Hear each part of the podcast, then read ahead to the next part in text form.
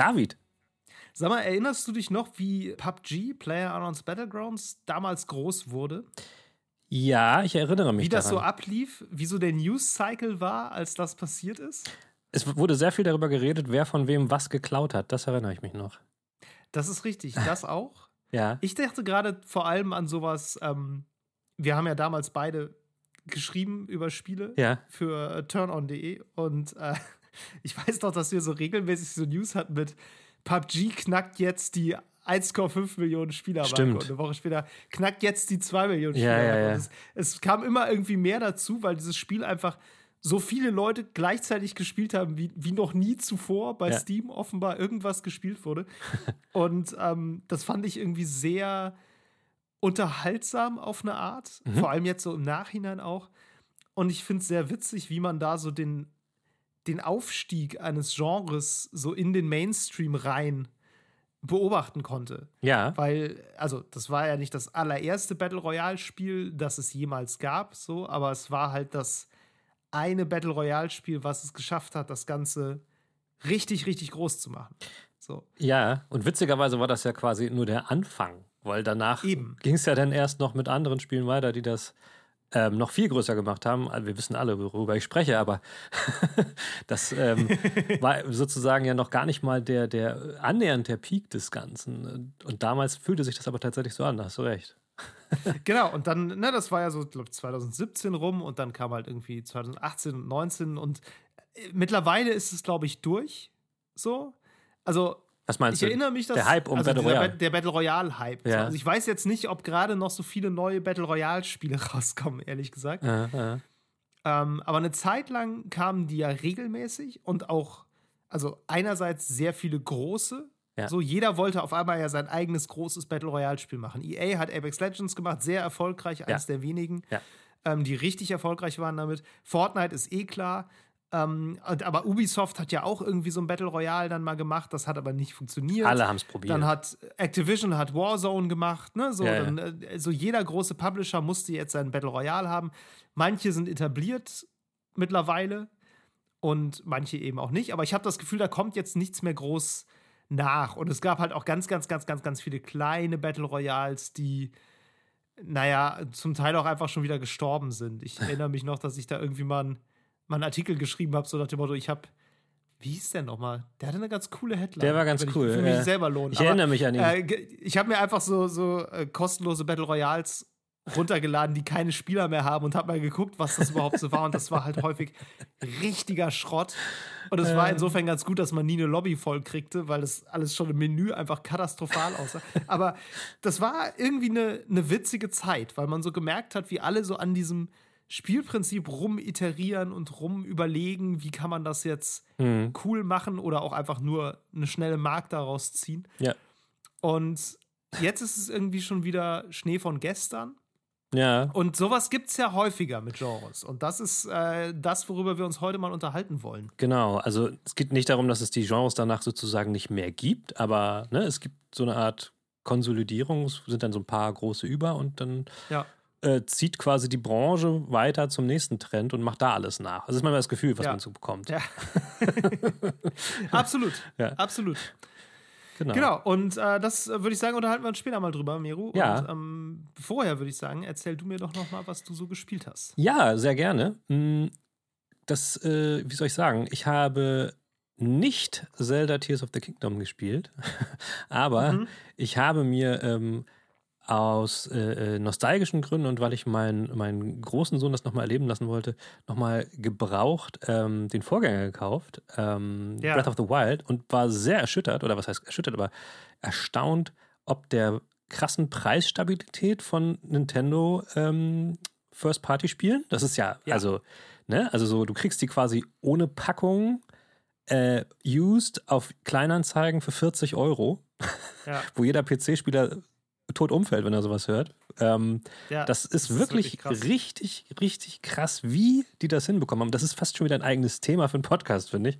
Ne? Wie, die, wie die ihre Nintendo-Spiele als Wertanlage. ja, wie die, wie die es schaffen, ihre Produkte so abzuschirmen von sowas. Es ist ja nicht nur, weil es, weil es die auch als, als physische Ko- Kopie gibt. Es ist auch aus vielen Mhm. anderen Gründen, dass die zum Beispiel nie Preissenkung oder fast nie große Preissenkungen machen bei ihren Spielen, so über Jahr, Jahre. Ich Ja. meine, das Spiel ist von 2017 und ist eigentlich für die Wii U entwickelt. und ich zahle Ja, ja. 40 Euro dafür gebraucht. Ähm, genau, habe ich, hab ich dann gemacht, habe ich mir zuschicken lassen. Bin davon ausgegangen, dass es äh, vielleicht wieder ein Scam ist. Ich habe nämlich auch schon mal in seinem Auftrag ein anderes äh, Wii, äh, Quatsch, Switch-Spiel gekauft, nämlich ähm, das war damals Mario Kart äh, Deluxe 8 und das kam einfach nicht an. Ich habe es bezahlt. Mhm. Und dann hatte ich denen noch eine, eine, eine ganz bitterböse Mail geschrieben, so was ist, wie sie sich wohl dabei fühlen, kleinen Kindern ihr Taschengeld aus der Hose zu ziehen und so. Ähm, ja, musste ich trotzdem löhnen. Nee, ist angekommen ähm, und ich fand es sehr interessant, das mit ihm zu spielen. Wir haben jetzt auch erst äh, ganz wenig gespielt, so ein, zwei Stunden, weil es ist das erste Game, was er so spielt, was tatsächlich, ähm, ich sag mal so storybasiert ist. In einem Mhm. gewissen Rahmen. Ne? Das erste Spiel, was quasi einen Anfang, einen Mittelteil und ein Ende hat. Und das ist super interessant zu beobachten, gerade bei sowas wie äh, Breath of the Wild, was ja dennoch Open World ist und dir sehr viel Freiheit lässt, wie er Mhm. an sowas rangeht. Er spielt sonst sowas wie Minecraft etc. Deswegen, was er macht, ist nicht intuitiv das, was ich tue. Ich renne dann los, gehe zum ersten Questgeber, diesem alten Mann, der da irgendwo steht am Lagerfeuer und fragt den, was ich Mhm. tun soll. Er rennt einfach rum und sammelt Sachen ein, fängt sofort an, auf Gegner einzukloppen und so weiter und so fort. Und das finde ich total interessant, das zu sehen Ja. dass ich da halt eine ganz andere ähm, Laufbahn hinter mir habe und deswegen sowas anders äh, angehe. Und ich bin sehr gespannt, wie das sein Verhalten ähm, weiterhin beeinflusst und wie er vielleicht auch danach an andere Spiele rangeht, weil ich das so interessant finde, dass ähm, ich aus einer ganz anderen Richtung an Spiele rangegangen bin immer. Ich bin immer aus dieser Richtung gegangen, dass es halt entweder überhaupt gar kein, kein narratives Element hat, wie sagen wir mal Tetris oder damals Mhm. California Games, wo es halt ganz klar war, okay, das ist jetzt sowas Olympische Spiele, du machst jetzt Disziplin durch und willst am Ende gewinnen. Ähm, oder halt, also relativ schnell danach habe ich fast hauptsächlich so Story-Games gespielt, die irgendwie halt Mhm. was erzählen wollten. Und das war bei ihm nie der Fall so richtig. Also das finde ich mega spannend. Ähm, ich bin super gespannt. Ich, ich wollte halt das jetzt nochmal mit ihm spielen, bevor wir Tears of the Kingdom spielen, weil ich dann auch sozusagen äh, kennst mich, ich will immer in der richtigen Reihenfolge alles konsumieren und ich habe Ja. ich hab ja äh, Breath of the Wild schon durchgespielt, aber ähm, ich dachte, das ist jetzt vielleicht so ein bisschen was, was wir dann zusammen erleben können, also ich und mein Sohn. Und ich finde, das ist auch was, was man solchen großen Franchises, gerade den von Nintendo, äh, zusprechen muss. Das sind so Games, mit denen man sowas auch macht. Ich habe auch von anderen Ja. Leuten so Tweets und so gesehen, die auch sowas geschrieben haben, dass sie mit ihren Kindern jetzt sowas das erste Mal erleben und so. Das, das machst du wahrscheinlich nicht mit dem nächsten Call of Duty, keine Ahnung. Also, weißt du, was ich meine? Das sind halt, das sind halt solche, solche Brands, die Ja. man dann auch einfach für so Meilensteine sich dann grabt. Und das finde ich total interessant. Also, wie die, Naja, wie die es sowas sind schaffen. halt auch einfach kinderfreundliche Spiele. Ne? Abgesehen also es davon, halt natürlich. 12 und, ne, also natürlich machst du das nicht mit dem nächsten Call of Duty mit einem Zwölfjährigen. nee, gut, klar. Ähm, und Zel äh, ne, Zelda, Mario und so, das sind halt alles Sachen, die, die sind halt einfach family-friendly, wie man so sagt. Ja, schon, so, schon. Ja. Genau. Ich, ich fand es auch, also ich meine, das ist ab zwölf, ne? So ist das nicht. Der ist jetzt Ja. elf, ich traue es ihm trotzdem zu. Ähm, Ja, Aber- es ist, dann manchmal, ist ja manchmal so ein, so ein kleines bisschen düster mal, aber ich glaube, Ja. das, das geht ja ganz gut mit Elternteilen dann so. Ne? Gerade so ein, so ein bisschen düster ist, glaube ich, ganz cool, ja. wenn man dann Eltern daneben hat, die dann das ein bisschen auffangen können und man kann drüber reden. So als Ja, das, das, ist, das ist aber interessant, weil auch dann ähm, mein anderer Sohn, der ist, der ist halt acht, der saß dann daneben auch, hat so ein bisschen zugeguckt und immer wenn es dann an so eine Kampfsituation kam, wo dann diese, diese, wie heißen die eigentlich, diese Gnome, habe ich vergessen, die da irgendwie so lagen. Clint's. Ja, genau. Wenn die ankamen, dann war er mega angespannt, ist aufgestanden und äh, hat sich an allem festgehalten. So, ne? Das ist schon äh, intensiver, als, als man ja. sich das so vorstellt, als Erwachsener, der halt völlig abgestumpft ist von der medialen Welt, in der wir leben. So. Ähm, nee, und ähm, das, das fand ich sehr äh, aufschlussreich, fand ich schön. Ansonsten habe ich weiterhin auch äh, nur Fortnite gespielt und darüber reden wir nicht bis zur nächsten Folge. Das ist richtig. Oh. Gott, ich muss, das, ich muss das noch spielen. Hast Leo. du nicht? Ich gebe zu, ich, nee, ich habe noch nicht. Ich habe so viel anderes gespielt. Das, äh, Keule, ich bin schon leider nicht bald, anders. keine Ahnung, Level 60 oder so. Was ist los mit dir? Ja, mach ich noch. Versprochen. Versprochen. Ich musst, du auf, musst du aufholen. Musst du Ja, aufholen. ja, ich hole auf. Ich bin- werde nicht Level 100, aber. Also ich habe schon, ich habe schon die, äh, das, die Dings, das Geld wieder drin für den nächsten Battle Pass. Ich habe extra schon, ne? Also, es geht schnell. Das kann ich nicht garantieren, dass ich mir den Battle Pass kaufe. Mal gucken. Musst du, sonst ist es ein anderes Game. ist einfach so. Ja, mal sehen. Ich schau mal. Was hast du denn stattdessen gespielt, ist die Frage. Ähm, ja, Miro, ich habe. Also, ich mache mal wieder meinen typischen Twist. Ich erzähle von zwei Spielen. Oh nein. Ich, ich fasse mich bei zumindest einem ganz kurz, Okay. weil eigentlich, eigentlich wollte ich in dieser Folge über Redfall reden. Eieiei. Und dass ich Redfall gespielt habe. Okay. So. Ähm, ich habe auch Redfall gespielt. Ich will es kurz fassen. Es ist nicht der absolute Burner. Das muss man einfach so sagen. Es ist auch nicht so schlecht, wie es häufig gemacht wird, Okay. muss ich dazu sagen. Und ich habe das Gefühl, die Berichterstattung und auch die Bewertung und der ganze Diskurs um dieses Spiel leidet enorm darunter, dass das nicht einfach nur ein Spiel sein darf, sondern ein Spiel von Arcane ist, was auch noch auf der Xbox Megabombe eigentlich laufen müsste und so ein bisschen die Portfolio-Rettung für Microsoft in diesem Jahr zusammen mit Starfield sein muss. Ja, ich verstehe Und genau, was du meinst. gemessen an diesen Ansprüchen ist es ein Reinfall. Das müssen wir nicht diskutieren. Das ist eine Katastrophe. So. Wenn man es als ein, ich sag, also wenn man sich die Hälfte des Budgets vorstellt und, und sich einbildet, es wäre mit der Hälfte des Budgets produziert worden und es einfach nur als einen Far Cry-mäßigen Koop-Shooter nimmt, mit Story so, dann ist es gar nicht so schlecht. Also ich habe es im Koop und auch ein bisschen alleine gespielt. Alleine ist es eher so ein bisschen viel Schleichen, bisschen äh, ne, auch so sehr düster und so sehr Atmo. Das ist auf jeden Fall. Und du merkst auch am Leveldesign, da ist Arcane dran. Also das ist schon also überdurchschnittlich in mancherlei Hinsicht. Okay. Also zumindest ne, was so Design angeht, Leveldesign und äh, so diese Dinge auf jeden Fall. Ähm, Im Koop ist es mehr bisschen Borderlands-Feeling, sage ich mal. So Ja. einfach mehr, mehr ballern. Es ist einfach ein bisschen entspannter und weniger gruselig, auch weil man die ganze Zeit dann dabei auch noch schnackt. So. Ja, ja, klar. Ähm, aber ja, also ne, die technischen Probleme sind da. Die KI ist eine Katastrophe. Die ist absolut strunzdumm. Die Story ist okayisch. Die äh, Gegner sind mm, also nicht nur von der KI, auch so vom Design ist, naja, also wie gesagt, ne, es ist, ich finde, es ist ein mittelmäßiges Spiel. Es wäre für mich wahrscheinlich unter normalen Umständen eine, eine 6 von 10 mit ein bisschen Abwertung wegen technischer Probleme, die man aber vielleicht auch noch fixen kann.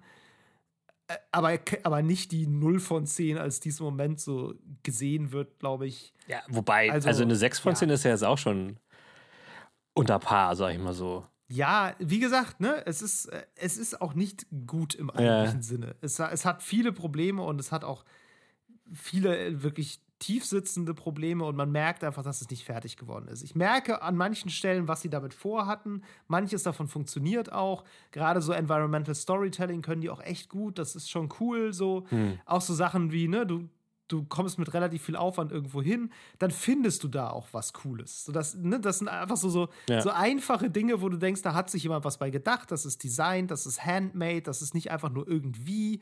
So, da, das ist schon ganz schön. So, also, ne, um es hier auch abzuschließen, also Redfall, Aber lasst euch nicht abschrecken, wenn ihr sowas äh, mögt, dann ist es da eins der besseren Far Cry-Spiele tatsächlich. Ist es denn so, dass, also wenn man das jetzt von diesem ganzen Diskurs, dem ganzen Kontext loslöst, könnte das so ein Spiel sein, was man, keine Ahnung, in drei, vier Jahren nochmal entdeckt und dann ist es eigentlich doch ganz cool oder Genau darüber habe ich auch nachgedacht, ob das so wie bei Fallout 76 wird, dass dann Ja. in drei Jahren so diese Artikel kommen, boah, Redfall, voll das unterschätzte Meisterwerk. Genau, das sowas, war, ne? da, je, mittlerweile ist es richtig gut und da war richtig Potenzial drin. Ehrlich gesagt, glaube ich nicht. Es sei denn, sie pat- patchen da jetzt noch richtig dran rum und drehen da so viel noch, dass es halt wirklich noch mal richtig weiter nach vorne kommt. Ja. Ähm, also das ist nicht nur die KI, das ist auch einfach so, manchmal ist die Welt einfach komplett leer, da ist einfach niemand weit und breit, du weißt nicht genau warum. Die Spawns sind zum Teil randomisiert, aber der, der Randomizer ist auch so mittelmäßig toll. Das Ja. ist, ne, so, so Sachen, die, die sind dann einfach nicht da. Ähm, gut, Bugs sowieso. Ähm, ja, also glaube ich eigentlich nicht. Ist glaube ich nicht wie bei Prey. Prey war ja, Ja, auch von ja. Arkane Austin. Das war ja so das Ding, das kam raus. Niemanden hat es groß interessiert. Hat gute Kritiken gekriegt, aber sich schlecht verkauft. Und das ist halt so ein Kult-Favorite jetzt. Ja. Wo alle sagen: Boah, die geilste Mischung aus Half-Life und System Shock, die du spielen kannst. So, ja, ist so. Kann schon sein. Das ist halt einfach ein unterschätzter Meilenstein irgendwie. Aber das wird bei Redfall, glaube ich, nicht passieren. Okay. Dafür ist das auch zu generisch. Okay. So. Na gut. Wenn du das sagst. Aber wie gesagt, ähm, ja, so, es, es, es tat mir auch weh. Es tut mir auch immer noch leid. Aber so ist es halt. Und dann habe ich aber Tears of the Kingdom gespielt. Ah, hast du? Oh, da. Ja, habe ich. Ui, ja, ui. ich habe es mir, ich mir gekauft, direkt ja. äh, neu am ersten Tag äh, mit meiner Freundin zusammen. Wir werden uns das jetzt hier immer teilen. Immer, jetzt gibt es einen, einen, strengen Zeitplan, wer wann die Switch bekommt. ähm, auf unterschiedlichen Speicherständen natürlich. Und mhm. äh, genau, jetzt, äh, das ist, äh, wo du es eben sagtest, dass du das mit deinen Kindern spielst, so, wir spielen das halt jetzt hier so verteilt. Ja. Und das ist eigentlich auch ganz geil, weil man sich immer da, man kann sich immer darüber unterhalten, man will sich auch gegenseitig nicht spoilern, aber man kann sich halt so ein paar Sachen erzählen, auch so, ja, warst du da schon, hast du das schon gesehen? Cool. Äh, ja, und ne, so, also das ist irgendwie ganz, ganz schön, ein schönes Spiel, um es zusammenzuspielen, auf, eine, auf so eine asynchrone Art. Ja. Das ist irgendwie nett. Ich musste gerade denken, wo du Preisstabilität sagtest, wir haben es äh, bei Mediamarkt gekauft für 60 Euro. Im Nintendo eShop kostet 70. Ja, das ist immer so, ja. Ja, ja, war mir nicht so bewusst, fand ich krass, dass es 10 Euro Unterschied sind für eine digitale Edition, die ich auch nicht weiterverkaufen kann, irgendwann eventuell mal. Ja, ja.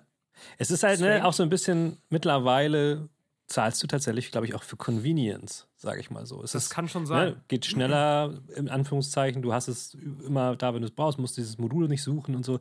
Ich, ich, ich kann das schon irgendwie nachvollziehen. Aber ich bin ja, habe ich ja oft gesagt, auch jemand, der, der auf digitale Bibliothek auch irgendwie steht, weil ich den Kram nicht rumliegen haben ja, will. Ich verstehe, ja. dass das eigentlich Quatsch ist, sagen wir mal so. Aber ja. naja, jedenfalls habe ich es gespielt und ähm, im Unterschied zu Redfall muss ich sagen, das ist ein verdammtes Meisterwerk. Das ist okay, cool. irrwitzig gut. Ich, ich würde mich zu der Behauptung hinreißen lassen, dass es das technisch beeindruckendste Spiel ist, was in den letzten zehn Jahren erschienen ist. Uiuiui. Ui, ui. So. Oha. Aber das finde ich interessant. Ich habe mich gerade heute den Take gehört von Leuten, die auch Zelda-Spiele spielen. So ist das nicht, dass mhm dass das eigentlich eine Frechheit ist, weil es eigentlich mehr oder weniger nur ein Reskin ist, den man auch als DLC hätte veröffentlichen können. Ich, jetzt habe ich es nicht gesehen, nicht gespielt. Was würdest du dazu äh, sagen? Das ist Unsinn. also, ja, die Welt ist ungefähr die gleiche auf der Oberfläche. Ja. Also auf, auf irdischer Oberfläche. Du weißt ja schon, dass es auch noch eine Himmelsebene gibt. Ja, ja. Und ich spoilere dich jetzt mal so weit, dass ich dir sage, es gibt auch noch eine Ebene unter der Oberfläche. Okay. So. Also, es hat gelegentlich Elden Ring-Vibes, wenn du weißt, was ich ja, meine. Ja, ja, okay. So, in, im Sinne von Weltgröße und Kartengröße. Und auch, also die Fähigkeiten sind komplett neu und die, die verändern das Spiel so krass. Und das Heftigste ist einfach wirklich dieses Bausystem. Ja. Ich habe ja so eine Twitter-Bubble, die sehr aus SpieleentwicklerInnen besteht die drehen gerade alle völlig durch und sind also, Alter, wie? Wie kann das, wie, wie kann das funktionieren? In konstanten 30 FPS, wie? Ja. Es ist unglaublich. Das Ding ist ein technisches Wunder, muss man wirklich fast so sagen. Also, was da drin steckt an Systemen. Also, Zelda ist einfach im Moment eine AAA Immersive Sim, ja. die völlig, also auf Steroiden. Das ist heftig.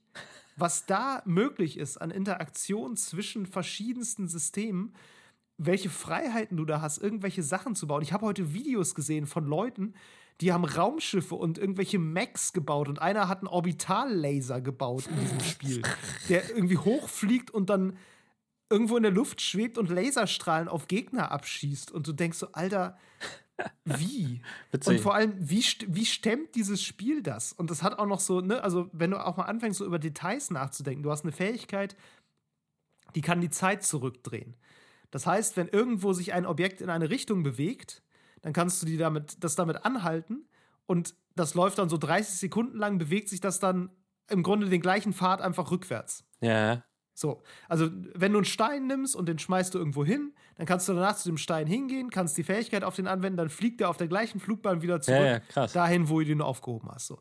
Und das kannst du natürlich zum Beispiel auch nutzen, indem du ein Brett nimmst, was da rumliegt. Das, dann hast du so eine andere Fähigkeit, mit der kannst du halt diese Sachen aneinander kleben oder auch einfach hochheben. Du nimmst das Brett, legst es auf den Boden, äh, hebst es hoch mit der einen Fähigkeit, lässt es wieder fallen, stellst dich auf das Brett, drehst die Zeit zurück und hast einen Aufzug. Weil das Brett fliegt dann hoch. Ja, so. ja, krass. Oh, Ziemlich wow. simpel, kann man aber krassen Kram mitmachen durch diese Interaktion. Und jetzt stell dir mal vor, dass die Implikation davon ist, ja, jedes physikalische Objekt, was um dich rum liegt, hat in sich gespeichert, wo es zuletzt war und auf welchem Pfad es da hingekommen ist. Ja, stimmt. Weil die, du könntest ja jederzeit diese Fähigkeit darauf anwenden. Und dann müsste sich das ja wieder. Ne? Also ja, ja, ja. Allein, allein diese Idee, das ist so heftig, was da an Implikaturen drinsteckt, was das berechnen muss die ganze Zeit und was das simulieren muss die ganze Zeit. Das ist also ich bin einfach echt begeistert. Es Allein von diesem Feature. Das ist schon so krass. Guck mal, witzig. Ich habe nur die ganzen Videos gesehen, wo die Leute irgendwelche Peniskanonen gebaut haben. Ja, das ist auch super. ich, ich, frage mich auch wirklich, auch super, es gibt ja diese Crocs, diese kleinen ja. Blattwesen. Ähm, die sind jetzt auch wieder da und es gibt jetzt so Crocs, die musst du irgendwo hintragen. Und die kannst du tatsächlich auch mit in diese Bausysteme mit integrieren. Also die kannst du zum Beispiel an irgendwelche Sachen dran kleben mit dieser Baufähigkeit und sie dann wohin verschiffen oder an eine Rakete binden und wegschießen.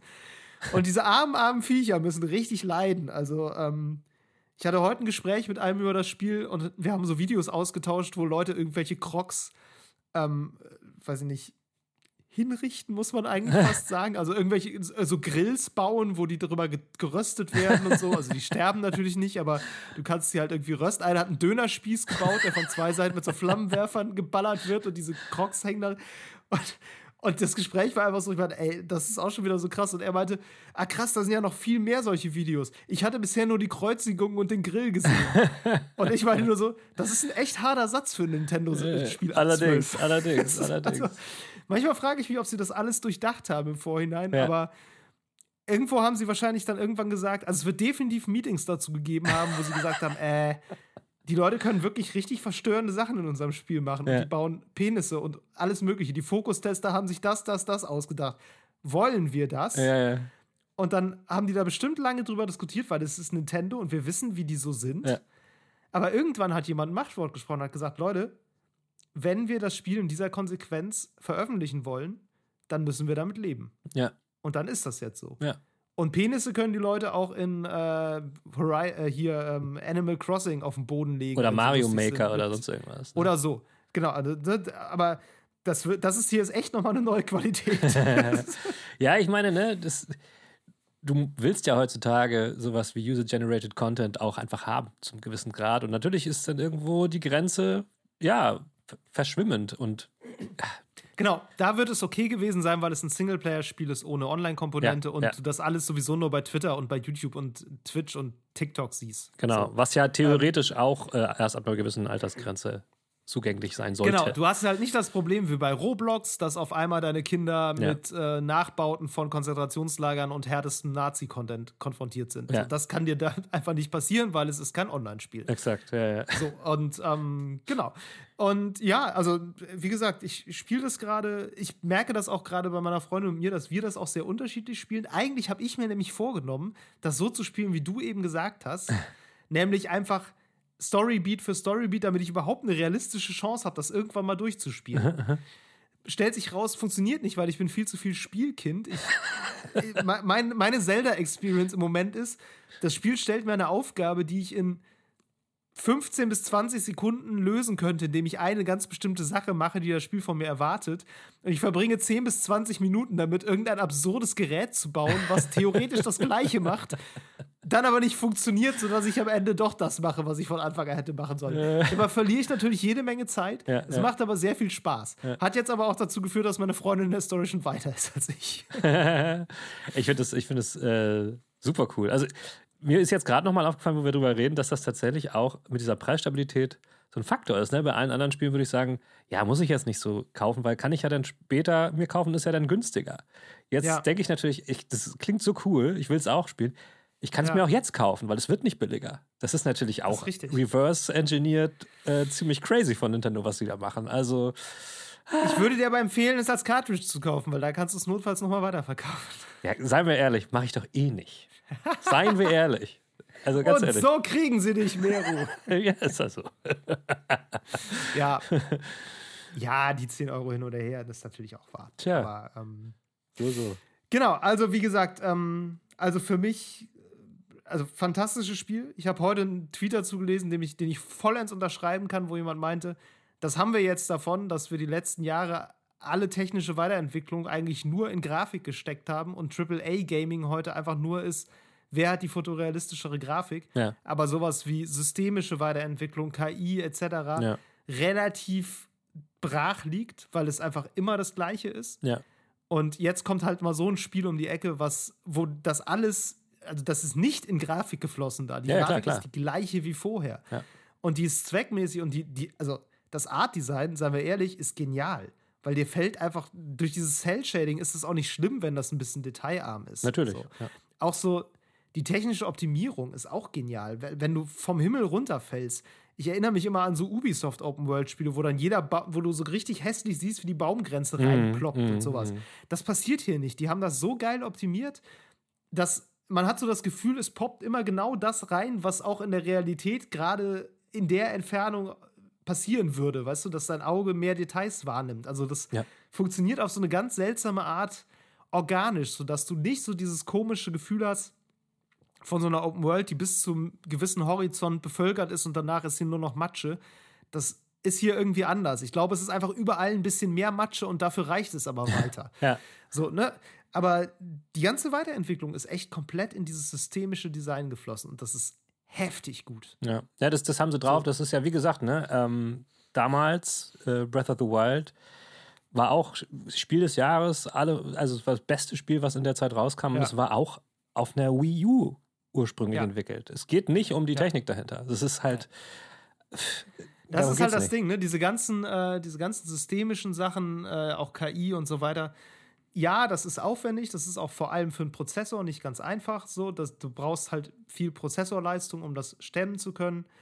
Ähm, trotzdem ist da, glaube ich, die Hürde fast eher die Komplexität zu programmieren. Ja. Also, ne, das, das ist einfach wirklich ein, menschliches Problem, weil du unfassbar viel vorhersehen musst, was passieren kann. Du musst es unfassbar lange testen, damit irgendwie du Edge Cases findest, damit diese ganzen Systeme ineinander greifen und es Ja. trotzdem nicht super leicht, super trivial wird. Ich meine, natürlich sind viele Rätsel im neuen Spiel trivial, wenn du es richtig angehst. So, ich habe auch in, in einem Schrein, den habe ich nicht so gelöst, wie es gedacht war, sondern indem ich eine Rakete an mein Schild geklebt habe und einfach ins Ziel geflogen bin. War nicht ganz das, was gewünscht war, hat aber auch funktioniert. Das Spiel belohnt dich trotzdem dafür. Das Ja. ist dann auch okay. Ähm, aber das alles vorherzusehen, ist natürlich wesentlich wichtiger ähm, in so einem Fall als jetzt, ne, irgendwie bei, einer- bei Grafik oder sowas, wo Ja. du, glaube ich, eher eine, eine Pipeline hast. Da gibt es andere Probleme. Aber äh, ja, die Komplexität ist auf einer anderen Ebene. Ja, ja. So. Ah, Mist, ne, jetzt hast du mich. Jetzt will ich es jetzt will ich's haben. Ätzend. Ja. Tja, so ist es halt, Mero. Es tut mir leid. Es ist leider einfach ein gutes Spiel. Ja, es, Miste. Äh, es ist leider, leider einfach ein. Es ist eins dieser Spiele, die man spielt und sich denkt, Alter, das ist meilenweit über allem anderen, was Ja. ich im Moment so spielen könnte. Ähm, weil, es, weil nichts in dem Genre irgendwie daran reicht. Weder in Open World noch in Immersive Sims, glaube ich. So, das ist schon echt einfach. Also als Action-Adventure ist es okayisch. Das Kampfsystem ist so, hm. Ne? Also es ist jetzt nicht perfekt in jeder Hinsicht. Muss es aber auch nicht sein, weil du es so sehr auf dein eigenes Spiel, ähm, wie du es halt spielen möchtest, zuschneiden kannst. Du kannst halt Sachen auf unendlich vielen Wegen angehen, eigentlich. Ja. So, und ne, du kannst halt normal kämpfen oder du baust irgendwie einen Panzer aus Baumstämmen und fährst überall drüber oder baust einen schwebenden Penis aus Baumstämmen und Steinen, habe ich heute gesehen, und schwenkst ihn durch die Luft und machst dann den Zeitumkehrer da drauf und dann schwenkt er von selbst durch die Luft und verprügelt alle Monster, die da durchlaufen. So, also du hast echt viele Optionen. Okay, ja, so ist das. Spielempfehlung von mir, Ja, Mist. überraschenderweise. Ja, wirklich. ja, okay. Apropos, ähm, könnte man sagen, dass es sich Sachen aus anderen Genres abgeguckt hat? Ja, kann man wahrscheinlich. Aber wie du Ja, im Vorgespräch Fall. schon sagtest, das macht ja eigentlich auch jedes Spiel heutzutage, was ja auch richtig so ist. Ähm, Genau, ich äh, habe auch tatsächlich so ein bisschen bei dem Spiel überlegt, so ob das, ähm, ob das quasi Nintendos Version eines Trendgenres ist. ja, ja, siehst du? Du, weißt du? Und ähm, es ist gar nicht so leicht zu beantworten, weil da so viel Verschiedenes drin steckt, weil es zum einen natürlich so ein bisschen Survival-Aspekte hat, das wäre ein Trendgenre. Auf der anderen Seite ist der größte Einfluss tatsächlich so Immersive Sim-Kram. Also Ja. einfach die Designphilosophie dahinter ist eine Immersive Sim-Philosophie. Dann ist es aber natürlich auch wieder ein Open-World-Spiel, was ja. irgendwie auch von dieser ne, Ubisoft-Formel gewissermaßen auch ein bisschen inspiriert ist, aber auch sehr weit wieder davon weggeht, weil es sehr viel auf Exploration vor allem setzt und nicht so sehr auf hier sind tausend Fragezeichen, bitte hak alle ab. Ja. Ähm, und das Interessanteste daran ist eigentlich, dass sie es geschafft haben, halt so einer bekannten Marke, die eigentlich für was ganz anderes steht, das überzustülpen. Stimmt, ja. Und, ne, und aus, aus einem Zelda, was ja eigentlich für lineare, lineares Action-Abenteuer einfach steht, mhm. so, daraus halt sowas zu machen, was so wenig linear ist ja, und ja, so sehr auf, auf deine Kreativität setzt. Ja. So, das, das ist irgendwie nicht so unbedingt der naheliegendste Fit. Das stimmt. Auf der anderen Seite, unter allen Sachen, die Nintendo so hat, ist es noch der naheliegendste. Mit Kirby könnte ich mir das auch noch vorstellen, vielleicht. Also, ne, gerade so diese Simulationsaspekte. Aber sonst drängt sich da nicht so richtig was auf, was als Marke passen würde. Super Mario ist zu wenig episch und zu, zu viel einfach, ne, diese Jump'n'Run-Sache. Ja, ja. Pokémon ist was ganz anderes. Äh, sowas wie Metroid ist dann äh, auch wieder zu Nische und auch einfach zu sehr mit diesem Metroidvania-Genre, glaube ich, verbandelt. Also Zelda war irgendwie so die, die Blaupause, mit der das funktioniert. Und Teile davon gab es ja auch früher schon mit diesen Bomben, mit denen du irgendwas freisprengst zum Beispiel. Ne? Also es hatte ja immer schon so ein bisschen Umgebungsinteraktion. Aber das so weiterzudenken, ist schon heftig. Ja, es ging halt so. ein bisschen so in Schritten. Ne? Der letzte Teil war auch ja schon mehr so, also mehr genau. Freiheit, ähm, nicht solidär. Genau, ich meine fast, ich meine fast eher Breath of the Wild ja, genau. als jetzt das Neue. Das Neue ist eigentlich nur eine logische Weiterentwicklung Exakt, ja, ja. von Breath of the Wild im Sinne von jetzt drehen wir richtig durch. So, ne? Also da konnte man schon viel machen und da haben die Leute sich schon austoben können mit diesem Physiksystem und so. Und jetzt, jetzt machen wir es richtig. ne, jetzt, jetzt geben wir ihnen wirklich alle Möglichkeiten, sich komplett frei da irgendwie auszuleben und zu machen, was man will. Und trotzdem noch halt diese, diese Story und epische ähm, Geschichtskonstrukt drumherum zu haben. Ähm, ja, ist eine, eine spannende und mutige Entscheidung irgendwie. Hat ja. sich aber gelohnt. Anscheinend hat es sich gelohnt. Also äh, man hört irgendwie wenig äh, anderes. Insofern glaube ja. ich das auch einfach. Ja.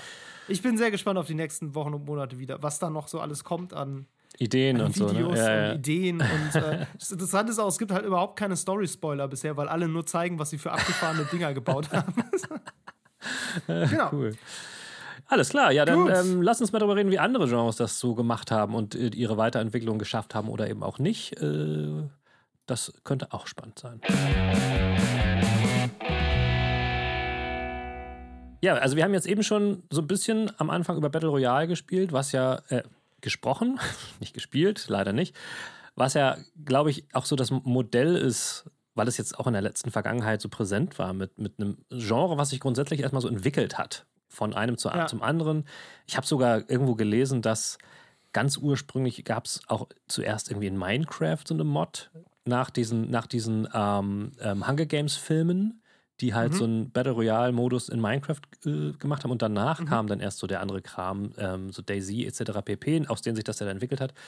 Aber es gibt ja auch ganz viele andere Mo äh, Genres, die, die ähnlich verfolgt wurden immer, also denen ähnlich hinterhergejagt wurde von, von der Industrie, beziehungsweise natürlich von großen Unternehmen, die Trends sehen, die sich meist mehr oder weniger meiner Meinung nach aus dem Nichts entwickelt haben und dann ganz krass ja. versuchen, da hinterher zu hechten, irgendwas zu machen, dann aber das Problem haben, dass Spielentwicklung nun mal leider sehr, sehr lange dauert und der Trend dann oft schon wieder verflogen ist. Ähm, meine präsenteste Erinnerung ist da ähm, vor allen Dingen im Hero-Shooter-Genre ähm, Crucible gewesen, wo ich, ja. wo ich noch ähm, auf einem Event war, ähm, beziehungsweise äh, das gespielt habe vor Release und schon gedacht habe, so, also wer das jetzt nicht kennt, von Amazon Games war das ein Hero-Shooter, der entwickelt wurde. Der nie aus der, der einmal aus, kurz aus der Beta gekommen genau. ist und dann wieder verschwunden und dann eingestellt wurde. Genau, er wurde dann quasi äh, nochmal wieder zurückgeholt in die Beta, also end-released. Ja. Und dann irgendwann hieß es, nee, doch nicht. Ähm, das war so ein typischer Fall, weil der wurde natürlich angefangen zu entwickeln, als Overwatch etc. noch der heiße Scheiß waren. Mhm. Und es hat einfach so lange gedauert. Und dann das noch zu optimieren und so auszubalancieren, dass das wirklich eine Alternative für irgendwelche Spieler ist, die vielleicht auch schon, keine Ahnung, äh, Rainbow Six spielen, was auch ein bisschen sowas ist, oder eben schon Overwatch spielen, ähm, ja. gelang einfach nicht. Und äh, gerade für, ich habe das Gefühl, so große Unternehmen, und da ist Amazon natürlich ein ähm, guter Case für, die versuchen immer Trends zu kopieren um halt sich draufzusetzen. So, also das haben sie mit New ja. World ja auch gemacht, was jetzt so ähm, WoW und sowas angeht. Ähm, ich glaube, es, das geht gar nicht eigentlich, sowas auf so eine synthetische Weise ähm, zu verfolgen. Weil ich habe das Gefühl, Meinst die, du? Ja, ich habe das Gefühl, die meisten, die meisten erfolgreichen Genres sind wie durch Zufall groß geworden, mehr oder weniger. Ja. Also klar, ne? Also den, den ersten Vertreter zu schaffen, der sowas schafft, ähm, das ist natürlich sehr schwer. Ja. Und aber sich da drauf zu setzen und damit Erfolg zu haben, das funktioniert nicht immer, aber es funktioniert, finde ich, schon noch. Also pro Genre funktioniert schon immer noch ein paar Mal. So, ja. Das ist jetzt nie, glaube ich, nie so, dass so, so gar kein Konkurrent am Ende sich irgendwie daneben platzieren kann. Okay, das stimmt, also, das meine ich, ich auch. So, ich denke gerade so ein bisschen auch an, an so MOBAs. Das war, glaube ich, so wahrscheinlich das erste Mal, dass ich auch sowas bewusst mhm. mitbekommen habe. So in meiner Jugend haben wir auch auf LAN-Partys dann irgendwie hier Dota gespielt. Ja. Das, damals gab es halt keine MOBAs, damals gab es Dota. Und Dota war halt eine Mod für Warcraft 3. Ja. Und da hat man das halt gespielt und es gab auch nur das. Und irgendwann wurde das ja dann quasi, wie war denn das nochmal? Ich glaube, auf jeden Fall hat Valve die Lizenz ja irgendwann gekauft ja. und Valve hat dann damit ähm, Dota 2 gemacht. Mhm, mhm, so. Und Blizzard selbst hat Heroes of the Storm gemacht, mhm. was aber nicht so richtig funktioniert hat. Und äh, dann, klar, dann hat Riot halt noch League of Legends gemacht. So, ne? Und das sind ja jetzt so die großen Platzhirsche eigentlich bis heute in diesem MOBA-Genre. Dann gibt es noch sowas wie, wie Smite, das ist ja dieses Götter. Ähm, ja, ja Third Person und auch noch eine Menge kleinere so, aber so die großen beiden sind ja schon Dota 2 und League of Legends. Ja. Ähm, Riot Games generell, ich meine, Valorant ist ja auch mehr als ein bisschen von Counter-Strike inspiriert. Das ist jetzt nichts, ne, das war jetzt kein, kein Trend, den die jetzt genau. nochmal aufgegriffen haben, genau. sondern da haben sie eigentlich eher so Hero-Shooter und Counter-Strike zusammengemerged und damit halt ihr eigenes Ding gemacht. Das ist eher Rekombination. Ähm, ich überlege gerade, was gab es denn noch in den letzten Jahren? Es gab eine Zeit lang diese Autobettler. Weißt du das noch? ja, ja, ja, ja, kurz. Also da war ich, habe ich, hab ich nicht partizipiert, aber ich weiß, dass das mal eine Zeit lang ziemlich in war.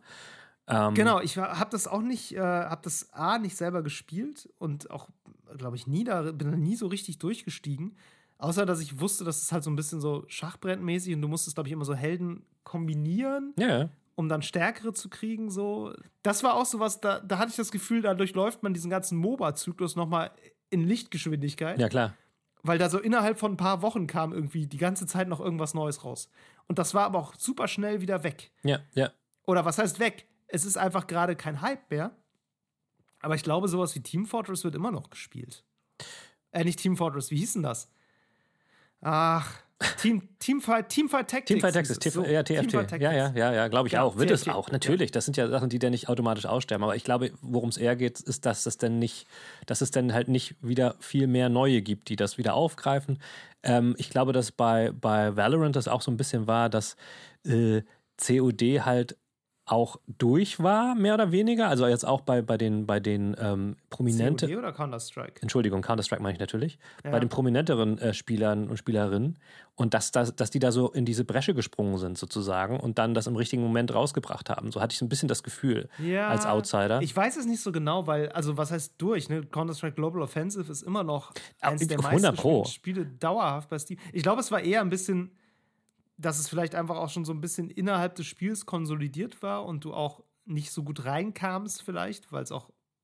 Ja, ne, also ich erinnere, ich erinnere noch ähm, Artikel gelesen zu haben, wo halt viele ähm, große Spieler dann gesagt haben, ja, nee, sie sind da raus und sie wechseln sozusagen prominent ja. zu Valorant, was vielleicht natürlich auch PR gewesen sein kann, will ich jetzt gar nicht in Frage, ja, also aufdröseln, dazu kenne ich mich zu schlecht aus, aber dennoch hatte ich das Gefühl, dass da halt wahrscheinlich, weil da so in Sachen Gameplay oder Meta über einen längeren Zeitraum relativ wenig noch passiert ist, mhm. ähm, einige Leute dann auch einfach was Neues wollten. Und ich glaube, wenn du dann da mit, einer, mit einem entsprechenden Spiel den richtigen Zeitpunkt abpasst, dann äh, kannst du da, glaube ich, auch noch eine Menge reißen. Das ist ähm, noch ein bisschen was anderes als bei so Genres, wo dann wirklich auf einen Schlag ganz, ganz, ganz viel rauskommt. Ähm, ja. Und sie quasi alles an Scheiß an die Wand schmeißen und hoffen, dass irgendwas backen bleibt und die Leute das dann spielen. So, weil, ja, das hatte ich bei anderen Genres auf jeden Fall, dieses Gefühl. Ne? Äh, apropos, ich wollte gerade sagen, ich habe neulich mal ein Spiel gespielt namens Stranded Deep. Ja. Ich habe Koop ausprobiert, weil es im Game Pass war. Ist ein Survival-Spiel und Survival ist für mich so eins der ja. aktuellen Hype-Genres. Ja, ja, ja. So, was, ähm, das ist eher ein bisschen unterschwellig. So, also es ist nicht so dieses, ist nicht so dieses Battle Royale-Ding, wo jede, jede Woche neue Rekordspielerzahlen vermeldet werden, sondern eher so ein bisschen so eins, das kocht so langsam vor sich hin, mhm. aber es kommt immer wieder ein Spiel raus, was so das Potenzial zu einem Hit hat. Das ist ja. sowas wie Walheim. Ja. Walheim war ja nicht das erste Survival-Spiel und auch wahrscheinlich nicht das ausgefeilteste, nee. aber es hat halt einfach sehr gut es geschafft, diese Mechaniken runterzubrechen und mit einer guten Optik und einem guten Spielgefühl zu vereinen, mm, mm. um damit einen Massengeschmack zu treffen. Neulich habe ich was gespielt, Stranded Deep, da bist du halt auf so einer einsamen Insel und musst da irgendwie überleben. Das war einfach richtig scheiße. Das war irgendwie, weiß ich nicht, das fühlte sich clunky an beim Spielen, das war komisch gebalanced, du hast irgendwie nach super schnell schon keine Ressourcen mehr gefunden und musstest dann irgendwie zu anderen Inseln schwimmen und das war dann aber wiederum nicht sonderlich schwer, sondern ja. vor allem nervig und also so, so ganz komisches, ganz komisches Spielgefühl. So was, es hat halt überhaupt keinen Spaß gemacht. So, du, du hast so gemerkt, es will dich so in die Bedrängnis bringen und diesen Überlebensaspekt rauskehren, aber es war so. Ugh. Und davon gibt es ja tausende von diesen ja, Spielen. Ja, also ja, ja. mittelmäßig gemachte Survival-Spiele unfassbar viel. Das ist aber auch, trotzdem äh, habe ich auch da in dem Genre das Gefühl, dass sich da oft wirklich so Communities halt bilden, die, die so ein ähm, Spiel dann auch lange am Leben halten können. Also ich meine, ich, auch Ark habe ich eine Zeit lang mal so ein bisschen ausprobiert. Mhm. Ähm, fand ich jetzt auch eher so, also wie du sagst, clunky, aber das hat eine mhm. enorm äh, liebevolle Community, die sich, äh, die sich da reinhauen und das seit Jahren auch schon intensiv spielen. Ist ja auch ein großes ja. Spiel so. Ähm, ja, ich glaube, ich glaube, bei sowas ist es dann auch oft, ähm, dass, dass so bestimmte Features, sei es, keine Ahnung, wie du jetzt irgendwie äh, ein Server-Setup machen kannst oder sowas, ähm, sehr entscheidend sein können für den Erfolg von so einem Spiel. Ne? Also, das, mhm. das viel so mit so Quality of Life-Geschichten zu tun hat, weil manche Leute mit irgendwelchen Detailsachen nicht zurechtkommen. Meinetwegen, keine Ahnung, wie, wie du bei Minecraft ähm, ähm, Server joinen kannst, dass, dass, das plattformmäßig mitunter auch kompliziert sein kann und so weiter und so fort. Oder weil es halt eben gerade kinderfreundlich sein muss. Ähm, und wenn dann das eine oder andere Feature bei einem anderen Game dann da ist, dann bildet sich da eine Community, die das total liebt wiederum. Ähm, ja. Ich hatte auch das Gefühl, zum Beispiel bei Valheim, das fühlt sich tatsächlich irgendwie an wie Minecraft für Erwachsene. Es ist halt sehr ähnlich ja. auf eine gewisse Art und Weise. Ähm, und da musst du dann sozusagen als, als Spiel so deine Nische einfach dann identifizieren und füllen. Ähm, ich meine, das, dafür brauchen manche Spiele auch länger. Ich meine, zum Beispiel bei Fallout 67, äh, 76 habe ich das, Problem, äh, das Gefühl gehabt, die brauchten auch noch ein bisschen länger, um, um sich da so zu finden. Ähm, auch die haben ja das dann geschafft, ihre Nische zu besetzen und Leute zu, äh, dazu zu bringen, sie zu spielen. Und ähm, ja, Survival ist auf jeden Fall eins, eins dieser Genres, was diesen Hype krass hatte, habe ich jetzt aber auch eher das Gefühl, dass sich das ein bisschen konsolidiert hat. mein Minecraft ja. ist da halt auch einfach eh unschlagbar wahrscheinlich, was die Größe angeht und deswegen ja, geht es nur um den Rest des Kuchens. So. Ja, aber also mit Minecraft sich zu vergleichen, ist, glaube ich, eh keine gute Idee, weil nee. A, kannst du das mit jedem zweiten Genre machen, das mit Minecraft zu vergleichen, weil Minecraft auch so also dadurch, dass es so ein Kreativspiel ist, hat es halt so Elemente von allem und ja, nichts ja. so ein bisschen. Also das ist ja jetzt auch kein reines Survival-Spiel. Also du kannst es ja auch in zig verschiedenen Modi anders spielen. Also es gibt garantiert eine riesige Gruppe von Leuten, die spielen halt Minecraft nur im Kreativmodus. Ja, hundertprozentig, ja. So, und die interessiert dieser Survival-Kram gar nicht. Und für die ist das kein Survival-Spiel, für die ist das ein Lego-Baukasten. So. Ja. Ähm, aber ja, also ich weiß nicht, was sind die großen Survival-Spiele? Sowas wie Ark auf jeden Fall. Conan ähm, Exiles? ja, ja, es ist auch, glaube ich, gar nicht so klein. Rust vielleicht. Ja, noch. ja, stimmt. Ähm, Fallout 76 tatsächlich ist auch nicht ganz klein. Nee. Das hat, glaube ich, auch eine ganz, ganz ähm, stabile Community irgendwie. Ja. Ähm, ich hatte eben noch mal rausgefunden, ähm, dass ja Blizzard auch an einem Survival-Spiel gerade arbeitet. Mhm. Ähm, das letzt, Anfang letzten Jahres angekündigt wurde. Da weiß man noch fast nichts drüber, außer ein bisschen Artwork so. Da bin ich noch mal gespannt, was da so passiert. Ja. Ähm, weil das finde ich insofern spannend. Die sind ja immer ganz gut darin, Genres zu nehmen, die ähm, schon ein bisschen Geschichte haben Ja. und schon ein bisschen Iteration erfahren haben und da halt irgendwie was rauszumachen, was einfach glatt poliert und ja, top-notch ist. So. Das ist ja so ein bisschen der, dieser Blizzard-USP. Also Overwatch war nicht der erste Hero- Hero-Shooter, World of Warcraft war nicht das erste MMO Ja. und Diablo war auch nicht der erste Dungeon-Crawler, aber die haben halt immer irgendwie es geschafft, so die Essenz davon zu nailen und damit Klar. was Großes, Eigenes zu machen. Und da bin ich sehr gespannt, was mit diesem Survival-Spiel passiert und auch vor allem, ob das dazu führen kann, dass es halt nochmal so einen Hype dann gibt, weil Ja. World of Warcraft ähm, hat ja so einen krassen Boom auch ausgelöst dann mit MMOs. Da wollte ja auf einmal jeder das neue World of Warcraft machen. Ja, ja, ja. Und ganz, ganz, ganz viele haben gemerkt, dass das einfach nicht geht. so, ein paar haben es halt geschafft, sich so ein bisschen Mhm. ne, parallel dazu zu platzieren. Und das Ganze ist dann ja irgendwann übergegangen oder hat sich geteilt in so ein bisschen diese zwei Schulen. Das eine ist halt so dieses klassische MMORPG, sowas wie New World oder Ja. auch dieses Lost Ark, ne, mit Ja, großen ja. Servern, vielen Leuten und diesem relativ simplen Hack-and-Slay-Gameplay meistens. Mhm. Und dann hast du ja die andere Schiene, das ist so eher dieses MMO Light.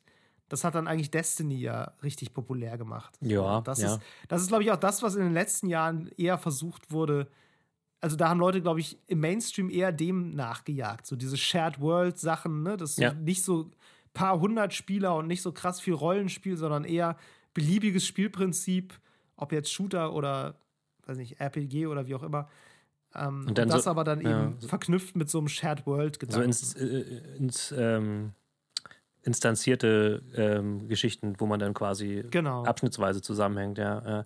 Ist ein bisschen Genau. die Frage, weil ich also auch gerade bei Destiny das empfinde, dass das halt ja auch dann eher ein Genre-Mix ist und ich glaube, dass generell auch immer wieder der, die also Versuche unternommen werden, solche großen Genres dann zusammenzumixen, um irgendwas was damit zu erreichen. Wenn ich mich recht erinnere, ich war auch bei New World damals beim ähm, Preview-Event und damals war das noch viel mehr Survival ja. und wo, das wurde ja völlig verändert, weil sie gemerkt haben, das will eigentlich gar keiner. Also ne, sie haben, da haben sie versucht halt quasi WoW mit Survival zu mi- mixen und das wollte einfach keiner. Die Leute wollten einfach Ja. ihr normales MMO spielen und dann, dann haben sie das quasi wieder völlig rausgenommen. Ähm, ich, ich, ich glaube, das ist, man, man hat schon oft den Willen zum, zum Progress und was neu zu machen. Oft funktioniert das aber nicht so einfach, weil die Leute das gar nicht unbedingt brauchen. Man möchte, Ja. man möchte halt äh, auch in Schubladen stecken, das wollen wir ja alle immer. Und viele Spieler und Spielerinnen, denen fällt das, glaube ich, dann echt schwer zu akzeptieren, Ja. dass, das, dass das eben äh, noch was anderes sein soll, als das, was sie im ersten Moment verstanden haben. Ich meine, ähm, ich finde, ich finde, Destiny ist dann ein sehr gutes Beispiel, weil Destiny ist eigentlich ja, keine Ahnung, natürlich ist das ein MMO irgendwo, aber da, da haben sie ja auch am Anfang ein bisschen mit gestruggelt mit dieser Identifikation, würde ich jetzt mal so behaupten. Total. Ähm, Total. da mussten die sich auch erstmal darauf einlassen, dass sie das von sich selbst auch so gesagt haben. Äh, deswegen, da, da findet schon dann auch noch eine Ver Veränderung statt. Und das ist ja auch interessant, dass das möglich ist, wenn das Spiel genügend Spieler für einen bestimmten Zeitraum hat. So, ne? Das, Ja. das ist Ja. natürlich immer die Voraussetzung, weil sonst lohnt sich das natürlich gar nicht, das nochmal umzu, umzumodeln, sozusagen. Also siehe Crucible, was ich schon gesagt habe. Ja, oder so, siehe sowas wie Lawbreakers, das Ja. ja, auch ein, ein Hero-Shooter war, der eigentlich irgendwie ein bisschen zu spät kam. Das war, der war noch nicht mal schlecht. Das war das Tragische daran. Das war eigentlich ein ziemlich geiler Arena-Shooter. Ähm, Im Grunde war das ein guter Mix aus Arena-Shooter und Hero-Shooter. Ja. So, das, ähm, wobei Hero-Shooter, gut, kann man sich jetzt drüber streiten, ab wann ist eine Spielwelt eine Arena, aber okay, ja, egal. ja. Ähm, es hatte jedenfalls fast ein bisschen mehr mit sowas wie äh, Unreal Tournament als mit, ähm, mit Overwatch. Klingt jetzt nach Valorant für mich, aber Nee, Valorant ist viel taktischer. Das war, Ja. also Lawbreakers war viel, viel schneller und knalliger. So, Ja, das, ähm, nee, aber das, das war ja auch einfach, also das hatte einfach scheiß Marketing. Die haben ja so eine super edgy Gamer-Bro-Kampagne gefahren mit irgendwie, wie war der Slogan nochmal? Bist du skilled AF? War deren, äh, are, Nice. are you skilled AF? Das war der Hashtag, skilled AF. nice. Oh, das war so echt so richtig schäbig. Und dann irgendwie mit Cliff Bleschinski, der war da, Ja. war ja der Lead Designer da irgendwie oder Creative Director. Ich find, Der Typ ist auch so. äh, Der ist auch so ein Edgelord einfach. Ich finde aber ihn ist, äh, unsympathisch doch. Er ist so ein bisschen so ein Edgelord. Er ist aber eigentlich, glaube ich, ist er ein ganz okayer Typ. Ich weiß es nicht so ganz. Ich kenne ihn Ah. auch nur so von dem, was er bei Twitter sagt. Da ist er meistens ganz in Ordnung. So. Also er ist auch älter geworden, muss man dazu, glaube ich, auch sagen. ähm, aber klar, ich meine, er hat Gears of War mitgemacht. Ja, ne? eben. Also natürlich ist das irgendwie mal, also er war auf jeden Fall mal ein krasser Edgelord. so. ähm, aber das war so ein, so ein klassisches Spiel, was einfach dann einfach kein, nicht genug Spieler gefunden hat. Ja. So, da, da ist einfach die Spielerbasis im Grunde nach Release sofort weggebrochen. Ja. Das haben zu Hochzeiten vielleicht 200 Leute gespielt und das war's. Ja, ja. Liegt ja immer an ganz vielen Sachen, ne? Ich meine, das ist ja so. Finde ich auch interessant, dass es gibt ja auch, man kann ja auch teils auch sagen, dass manche Sachen auch international gar nicht so gut funktionieren. Also ich komme darauf deswegen, weil es gibt ja auch als so ein, so ein Trendgenre immer mal wieder so Beat'em-Ups, also ob du jetzt Mortal Kombat, Street Fighter, ich meine, jetzt kommt bald ein neues Street Fighter raus so. Und ich habe vor allen Dingen bei uns, haben wir auch schon mal drüber gesprochen, das Gefühl, es interessiert hier halt kein Schwein. So, weil Nee, tut's auch Nee, nicht. eben. Und das ist so interessant, weil anderswo auf der Welt ist das das, das Riesending. Aber diese ganzen Ja. Brawler, die sind halt Aber- aus verschiedenen Gründen, gerade in Deutschland, äh, kommen die nicht an, weil wir diese Arcade-Geschichte nicht haben und so weiter Ja. und so fort. Ähm, Aber das spawnt ja jetzt auch nicht regelmäßig noch irgendwie Nachahmer in anderen Ländern, oder? Also da kommen halt die großen Reihen raus und die sind immer populär und die verkaufen sich immer gut, aber das ist ja jetzt nicht so, als würden da mit jedem neuen Tekken oder Street Fighter irgendwie noch zig Leute anfangen, wieder Klone davon zu machen und äh, die zu veröffentlichen und daran, daran rum zu iterieren. nee, jetzt oder? nicht mehr, aber es, das, das gab es definitiv. Also die Zeit Ja, gut, gab es. klar. Ne? Wo, wo tausende so, so einer Games rausgekommen sind, ähm, die auch vielleicht alle will ich jetzt gar nicht werten, ihre Daseinsberechtigung hatten. Also ich, es gibt ja dieses eine, von dem ich den Namen jetzt völlig vergessen habe, das ich immer mal wieder irgendwo lese, was deswegen einfach nur so erfolgreich ist, weil es wohl die niedrigste Latenz hat ähm, im Spiel Geil. ähm, und halt für die absoluten Hardcore-Gamer voll wichtig ist deswegen. Ähm, wie heißt Ja. das? Brass Blue Bla Bli Blub oder so heißt das, glaube ich. Keine Ahnung, Ja. ich bin in dem Genre überhaupt nicht firm. Aber das finde ich so, ne, das, sowas gibt es immer noch, aber es ist, äh, hat, ist auch völlig abgeflacht. Und ich glaube, das liegt auch dann irgendwann daran, dass so eine Kon Konsolidation stattfindet, dass es halt noch zwei, drei große gibt und das war's. So halt wie bei, Ja. bei Battle Royale etc. pp. Ähm, oder halt bei so großen Shootern wie COD und Battlefield, wobei das ja jetzt auch irgendwie, Battlefield ja auch irgendwie dope ist. Kann man auch sagen.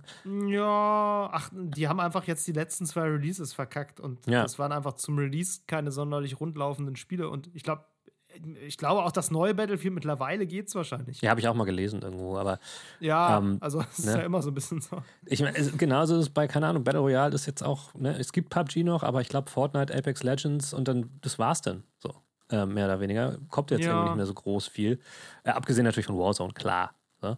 Ähm, dass diese Zeiten sind vorbei. Deswegen wäre jetzt mal vielleicht zum Ende meine Frage, was ist denn das nächste Trendgenre, was jetzt auf uns zufliegt oder gerade an uns vorbeifliegt und wir kriegen es gar nicht so Ja. mit. Jetzt vielleicht abgesehen mal von, von Survival, was eigentlich, finde ich, sehr konstant jetzt war.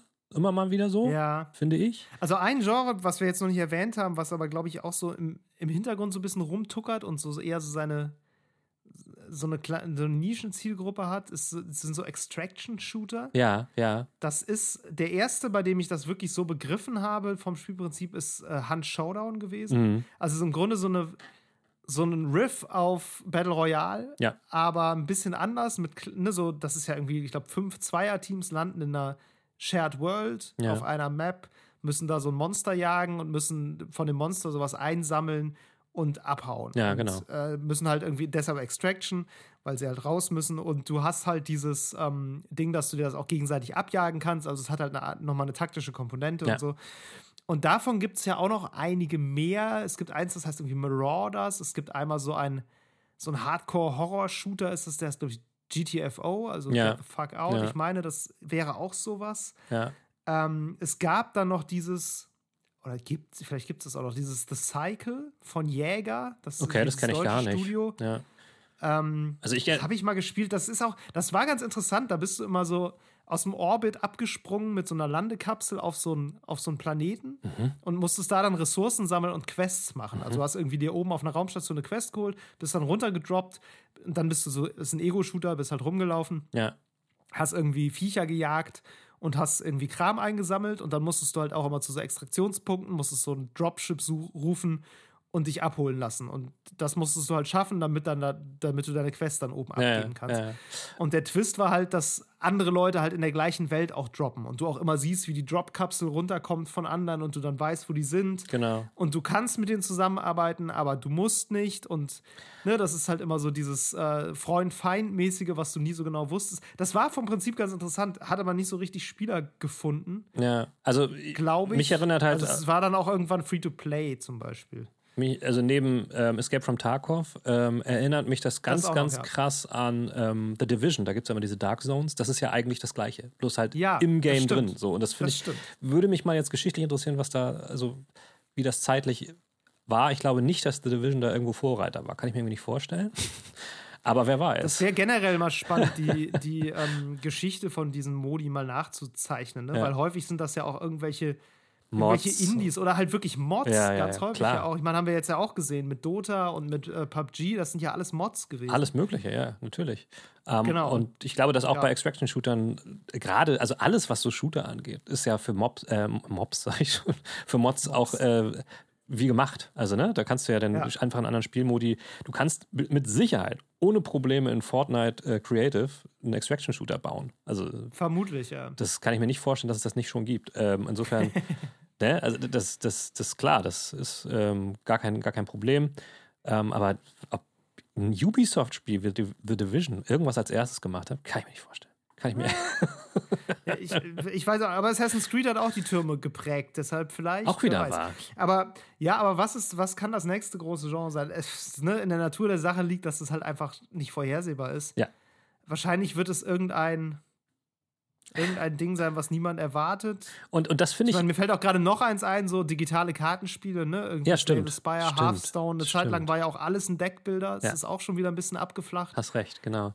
Ähm, Aber ich finde, ich finde gerade das irgendwie schön, dass ich das Gefühl habe, und das habe ich am Anfang auch schon gesagt, dass sowas oft einfach aus der äh, Fankultur raus äh, spawnt. ja, So, ne? Ja. Also durch diese Mods-Geschichten und sowas. Ich meine, Pub, PUBG ist ja genau auch Zeichen seines Namens, sowas, ähm, dass durch einfach eine Mod entsteht. Und ich finde das cool, dass da schon irgendwo ein starker Einfluss äh, der Spielenden herrscht in einer Branche, in einer Industrie, die halt so krass äh, marktgetrieben ist. Also das finde ich, das finde ich wirklich Ja. eine gute Sache.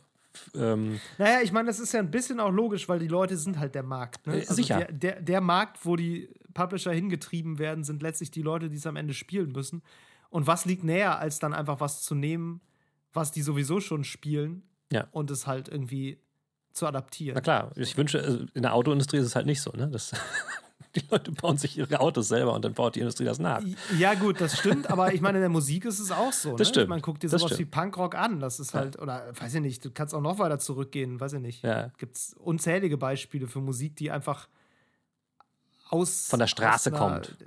Ja, im Grunde Blues schon. halt zum Beispiel, So, ne? So Ja, weiter. Blues oder ne, das kannst du zurückführen bis auf Spirituals. Und klar, irgendwann wird sowas kommerzialisiert. Ja. Und beim Blues hast du dann noch die ganze hässliche Geschichte damit Ja, ja, äh, dran, dass das natürlich äh, schwarze Musik ist, die von Weißen dann zu Geld gemacht wurde. So. Ja.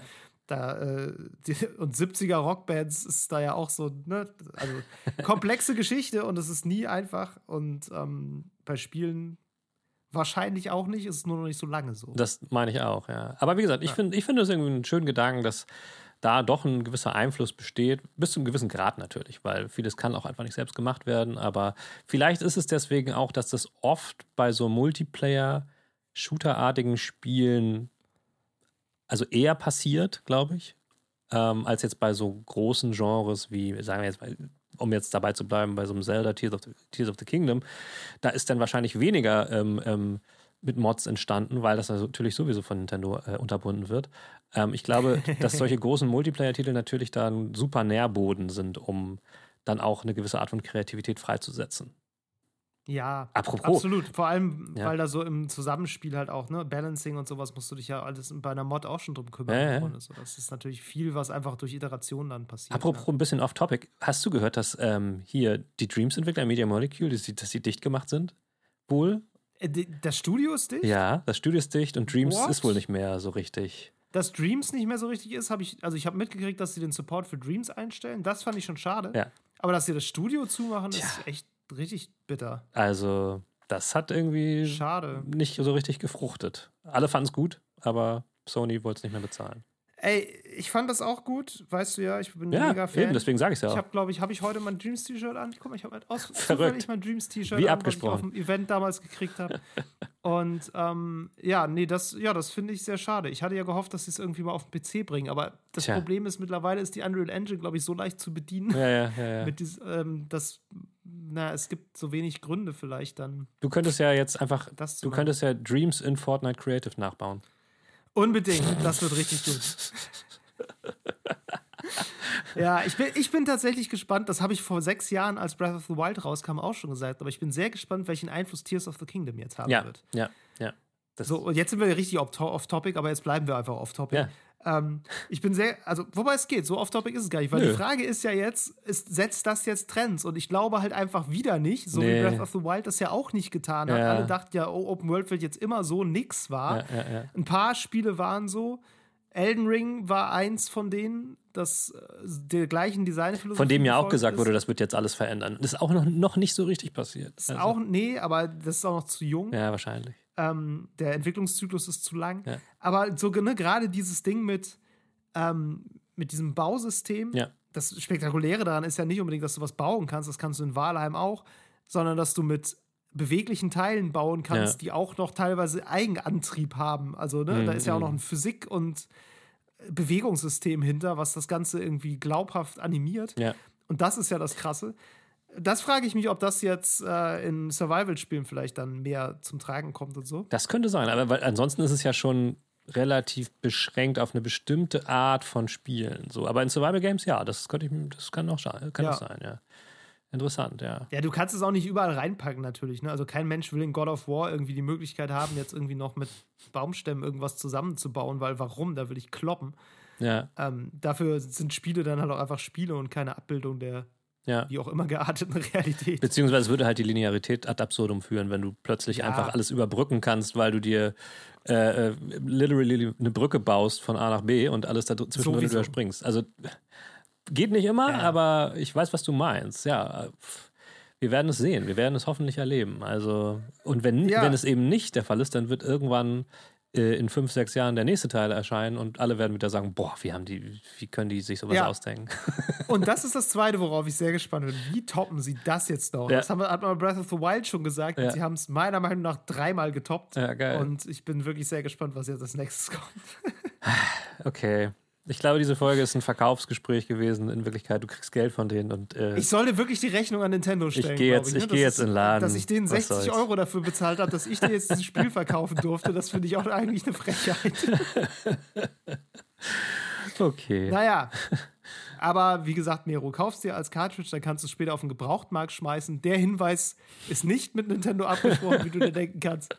Deshalb, äh, genau. Okay, mache ich. Alles klar. Gut, Leute, Gut. vielen, vielen Dank. Ähm, vielleicht fallen euch ja auch noch ein paar andere äh, Trendgenres auf oder vielleicht habt ihr einen Gedanken dazu, was das nächste Trendgenre sein könnte. Es gibt bei Spotify, das wissen noch nicht alle, jetzt auch eine Kommentarfunktion bei den Folgen. Super interesting. Guckt euch mal an, vielleicht könnt ihr bei den Folgen vorher auch noch das ein oder andere beisteuern. Wir lesen das tatsächlich. Insofern, danke fürs Zuhören. Danke euch und ciao. Tschüss. Das war Level Cap Radio Folge 115. Wenn euch die Episode gefallen hat, lasst uns eine nette Bewertung da, abonniert den Podcast und empfehlt uns gerne weiter. Kritik, Lob und Spieletipps gehen per Mail an levelcapradio at gmail.com. Auf Twitter sind wir unter lcrpodcast zu finden. Außerdem twittere ich unter djmeru und David unter hamlabum. Danke fürs Zuhören und bis zum nächsten Mal.